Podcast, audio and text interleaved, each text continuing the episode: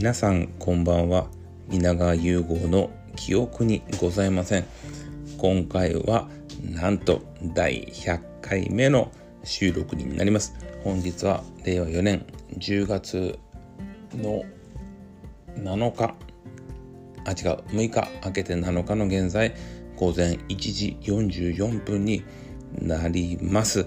えー、っとまあ100回をね迎えるにあたりあたあのあたん？酔ってますね。100回目を迎えるんですけどまあちょっと特別なねやっぱ数字なんでちょっとコラボのやつとかやったことない風なのも考えてたんだけどそれを考えてるとねなかなか企画もちょっと立たなくてどんどんどんどん100回目が先延ばしになってたのでもうやっぱりいつも通りのスタンスで一人で一人語りでやっていこうと思います。で今日の最後のお酒。まあお酒ぐらいちょっと特別なものにしようと思いまして今日はなんと、えー、ウイスキー竹鶴の17年ものをストレートでいただきます。まずグラスに入れること。よいしょ。めちゃめちゃ高い酒なんでそんなにいっぱい飲みませんけども、えー、ちょっとね父親からもらいましたんで。では100回記念乾杯。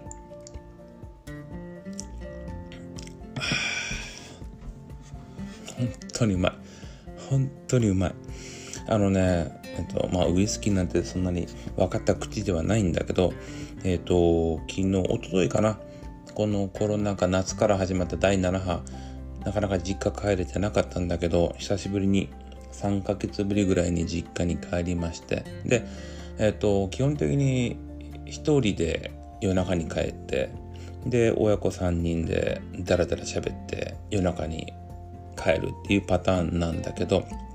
今回いつもねあのまあ焼酎を家で飲んでたんですよ。っていうのも親父がその自分に何飲むんだって言ったら焼酎って言うから焼酎いろんな種類準備してくれててで自分は焼酎ソーダ割りで飲むんで炭酸水も準備してくれててだったんだけどちょうどその会話の中で実はそのダイエットやってて体重が7キロ痩せたみたいなんでその食事とか運動とかの話の流れで最近もう焼酎飲んでないんだよねと。ウイスキーのハイボールに変えてんだよねって言ったらちょっと家の倉庫からウイスキー持ってきてくれてね。で今こう目の前にあるんだけど本当は本当はパンパンに入ってたけど親父と半分ぐらい開けちゃってまあ要は竹鶴をねその親父が中洲のクラブでスナックで飲んでてその自分も行ったことあるんだけど西中洲のお店がもう廃業しちゃってね。そのまあパパさんパパさんっていうかそのマスターがもう高齢で辞めちゃってその時に当時キープしてた竹鶴を持って帰ってきたっていうことでこの竹鶴の17年ものこれメルカリで調べたけどやっぱ安くて34万。通常ならもう56万するぐらいもうプレミアなやつでそれを今日はハイボールでなくてストレートでちびちびいただきます。うん。最高の夜ですね。あの本当はね明日朝からちょっと見たかった映画を行く予定だったんですよ。それがなんと今日までの上映で明日なくてね。明日夜勤なんだけどそれまですることがなくなっちゃったんでもう今日は飲もうと。でせっかくならこの竹鶴飲んで第100回をちょっとお祝いしましょうということで収録をしております。あの実家帰ったけどまあ両親とも元気でうんまあちょっと親父の目が悪くなってきたりおふくろも本調子ではなかったりするんだけどまあ大体まずはホークスの話をしますね今回。劇的な悲劇というかねあの優勝を最終日に逃しました。まあ言いたいこといろいろあるんだけどうんまあ総じてやっぱ運がなかったかなっていうのが一つねコロナで出れなかったり怪我があったりっていうのがあるんだけども、まあ、これ実力の世界なんでオリックスさんのが強かったと。えーと、週末から、ね、クライマックス始まるんでとにかくちょっと西武に勝ってオリックスねうんまあ千賀君がラストなのでちょっとねあの1回投げて終わりっていうよりかはぜひ日本シリーズに行ってヤクルトともやりたいなと思ってます。であとねドラマの話なんかもしたんだけど父親はちむどんどん見てて母親は鎌倉殿見ててでそんな話するんだけど親父ちむどん見てんだけどさっき言ったけど目が悪いからあんま分かってなかったり母親は鎌倉殿見てんだけど登場人物が多すぎてよく分かんないって言われてそのドラマの深い話をしてもよく分かってないっていうねこれはあの高齢者とのトークあるあるみたいなのもありましたけどまあ意外とねいつも楽しい話で終わるのでまあね親は元気なうちに何度会えるか分かんないのでうんっていうところですね。で今日はまあ別に100回ということでなんか新しい話題があるわけでもなくていつも通りちょっと映画の話をしようかなと思います。で今日は2本映画の話をします。1本はネットフリックスで配信されてるアテナっていうフランス映画の話。もう一本はそのアテナっていうのは結構政治的な映画なんだけど打って変わってちょっと昔の映画です、えー、思考踏んじゃったっていう映画を僕は20年以上ぶりに見ました。えー、四股踏んじゃったはですね、周防正幸監督という日本人監督、有名な映画はシャルビーダンス、それでも僕はやってないとかね、本当にそんなに作品数は少ないんだけど僕はとても大好きな監督さんでその中でもそうね四股踏んじゃったが一番好きなんですよ。でなんでこのタイミングでこの四股踏んじゃったを見たかというと実は今月ディズニープラスでですねこの四股踏んじゃったがなんと30年ぶりにドラマで配信ドラマで復活するんですね。主演は葉山翔野くん。あの葉山くんっていうのはあれですね。僕はあのテラスハウス、ね、のラストの時の、えっと、コメンテーターというかあのレギュラーのメンバーだった葉山くんと伊原立花さんですね。この子はあのリアルあのチアダンチアダンの高校でチアリーディングが出たっていうあのね伊原立花ちゃん。うん。まあそこはどうでもいいんだけどまあそれがやるってことで久しぶりにちょうどねあの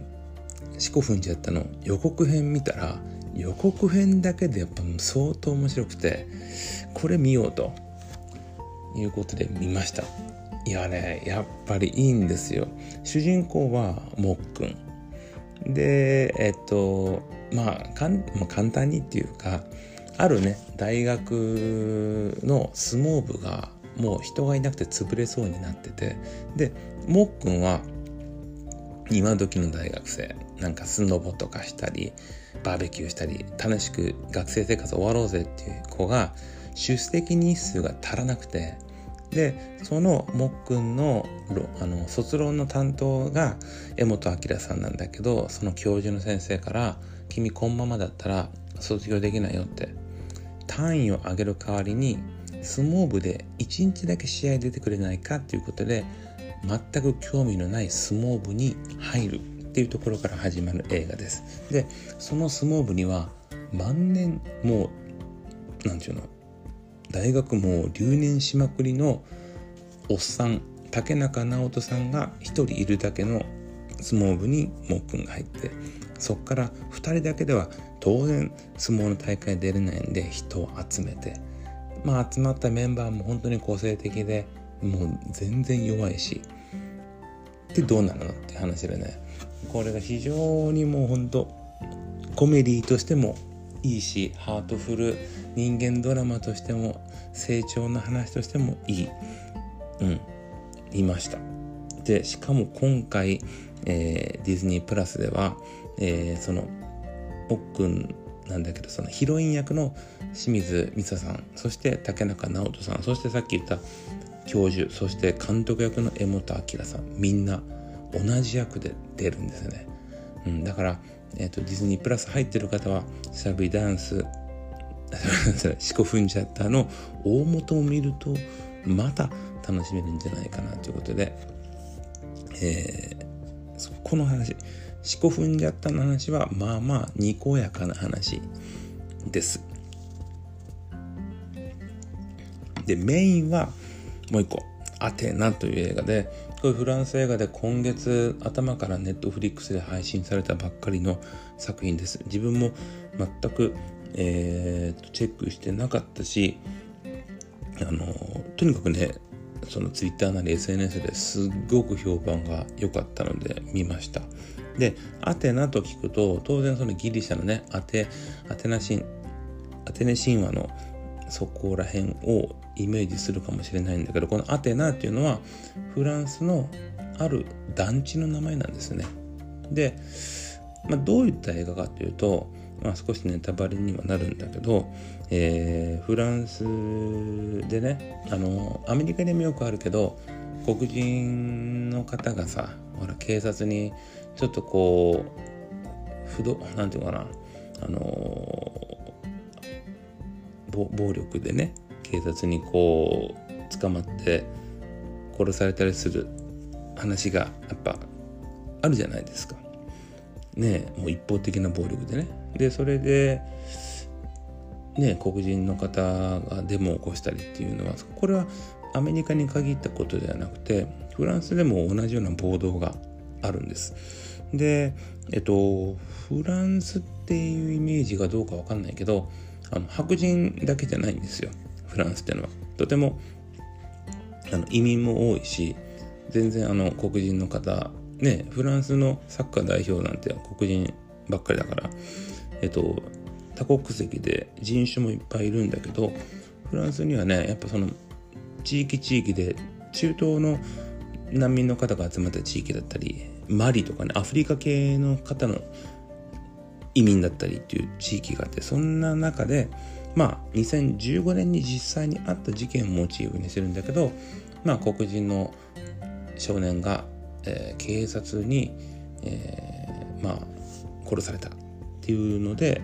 黒人黒人じゃないなその地域の人ねこのアテナっていう団地の中の人たちが暴動を起こすっていう話なんです。でこの映画何がむちゃくちゃむちゃくちゃすごいかというと冒頭からえー、っとそのタイトルが出るまでの9分間すごいねあのテロのねテロじゃないデモのねあのいわゆる結構アクションシーンがあるんですよ。車カーチェイスだったり火炎瓶投げたり銃で撃ち合ったりその9分間がノーカットワンシーンなんです。ねノーカットってことは当然あの NG も許されないしでねこれこの9分間だけでも見てほしいなと思うんだけどどうやってこれ撮ったんだとすごいんですよびっくりするんですよでこれ見てでその後ねあの SNS でねあの実際に撮ったあの裏側みたいなの動画も出てるんでそれもチェックするとまたものすごく面白い。うん、であのー、まあこれはまあフランスに始まったことでもないですよね。デモの歴史っていうのは当然いろんな国にあって最近で言うと、えー、先月末に安倍首相の、えー、国葬があってそれに対するあの東京なりいろんなところでデモが起きたと。なかなか報道されてないけどもやっぱりデモっていうのは国民ができる主義だったり権利だったりするわけなんでそのデモが広がっていくと、まあ、こういったフランスでやってた暴動になるんですよね。でこのね「アテナ」っていう映画とこの「アテナ」っていう映画は暴動する側の話それとは別にえっと23年前に違うな45年前に公開された「レイ・ミゼラブル」っていう同じような黒人のフランス人の少年が殺されてそれで暴動が起きた時の警察側の描く「レイ・ミゼラブル」これ両方見てあのー、まあ見た方が分かりやすいかなと。うん。で自分はこの映画を見てね短い映画ですよ。1時間 340分ぐらいの映画であ戦争映画だなと思って。で戦争映画っていうと基本的には国と国のね戦いですね。ベトナム戦争イラン・イラク戦争アフガニスタン戦争いろんな戦争映画見てきたけどこれは一つの国の一つの団地。で起こる戦争映画なんですよね。ねだからそこ大きく違うけどでも見てる側からすると戦争映画。でやっぱりその分断されたね国っていうことを考えるとこれフランスだけの問題ではないんですよね。うんまあ、まあ、一番今大きい問題はロシアウクライナっていうところもそうだしロシアの中でもすごく今分断されてて当然みんながみんなウクライナに攻め込めたわけでもないしロシアのその世論っていうのは結構かき消されたりもみ消されたりしてるんですよ。でイランではねヒジャブっていう女性が頭にかけるそのスカーフみたいなのを22歳の女の子がちゃんとしてなかったってことで、えー、殺されたんですよね。で国はなんか事故だとか言ってるけどまあおそらくとそんなことはないと。でそれも今イランで大きい暴動が起きてるし世界的に問題になっててでこのアテナっていうのがフランス映画なんだけどフランスではこのイランのヒジャブの問題に対してフランス人の女優さんたちがみんなその何て言うのかなこのデモ活動これデモ活動じゃないんだけどあの反対の意味を込めてね反戦の意味を込めて自分の髪の毛を切って切ってこう動画で上げるっていうねそういう運動を起こしているのがフランスなんですよね。ちょっと結びつくところがある。イタリアでは今その移民を排除しようということで、まあ、スウェーデンでもなんだけど政府がねすごく右寄りの首相が今度政権を取ろうとしてる。でね10年以上前までは世界的に見ると民主国家が6割ぐらいだったんだけど今ねいわゆるそのいわゆる独裁政権ではないんだけど選挙でねある程度支配を持った統治社会になってるのが7割ぐらいになってる。んです逆転してるんですよね。だからそういった分断の歴史の中で今回のこの「アテナ」っていうのはやっぱり見るべき映画だと思うしとにかく映像がものすごいんですよね。これ実は劇場公開されてないネットフリックス配信映画なんだけど IMAX カメラを使ってます。IMAX カメラってピンとこないかもしれないんだけど要はまあ世界にもあんまりない高額なカメラなんで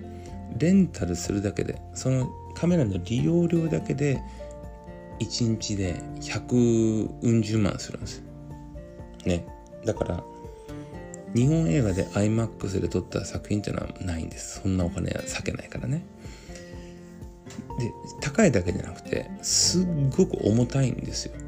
で、この重たいカメラを使って今回の映画はワンカットアクションシーン10分。その10分カメラマンがずっと持ち続けてるわけだから、とんでもなさが伝わってくると思う。うん、映像を見るだけでもすごいんででそれがネットフリックスで見れるのでまあねそんなに軽い話ではないんだけどちょっとおすすめしたいなと思います。うん、というわけでねえっ、と今回は第100回目ということであのー、毎回ね映画だったりドラマだったりお酒だったりの話をしてきてます。で今日はね竹鶴一番最高級ですよ。うんちょっと入れすぎたね。ストレートやけんちちょっとぐらいいけるかなと思ったけど。もうガンガンガンガンじゃない。なふわふわきますね。ふわふわ。うまい。うん。あのー、今回のね日本のドラマは長澤まさみさんの「カルピス」ってのをカルピス？カルピスってちょっとなんかドリンクっぽいな。なんかカルピスみたいなの見ます。うん。あとはまあもうちょっと鎌倉殿も追いまして。ね海外ドラマは「ハウス・オブ・ザ・ドラゴン」がもうほぼほぼ終盤なのでそんな感じですね。あそうそう。えっ、ー、と NHK のドラマの「オリバーな犬も」えー、シーズン2まで見終わりました。もうすごいですね。とにかく出てくる役者さんの豪華さ。松たか子こんなちょい役で使うんだっていう豪華さですね。うん。これもねやっぱいろいろ語りたいことはあります。いろんな実際の兄弟や実際の親子が出てきたりするし小田切丈さんじゃないと集まらなかっただろうなというとても贅沢なドラマで。うまいね。ね今年もあと101112残る3ヶ月。早いね。うん。まあ自分はあのあと1ヶ月後にね今頑張ってるこのダイエットの総決算というか目標なところに行きますんで。うん。まあこうちょっとねウイスキーカロリー高いんだけども今日はいいでしょう。その分明日走ろうと思うし。うん。そんなこんなで健康的かつ大酒飲みな毎日を過ごしております。そんな感じかな。またあの100回200回とそしてえっ、と今までねこう一緒に話してくれたくれてない友人の方だったりもちょっと出てきてほしいなと思いますので是非お楽しみ。ではおやすみなさい。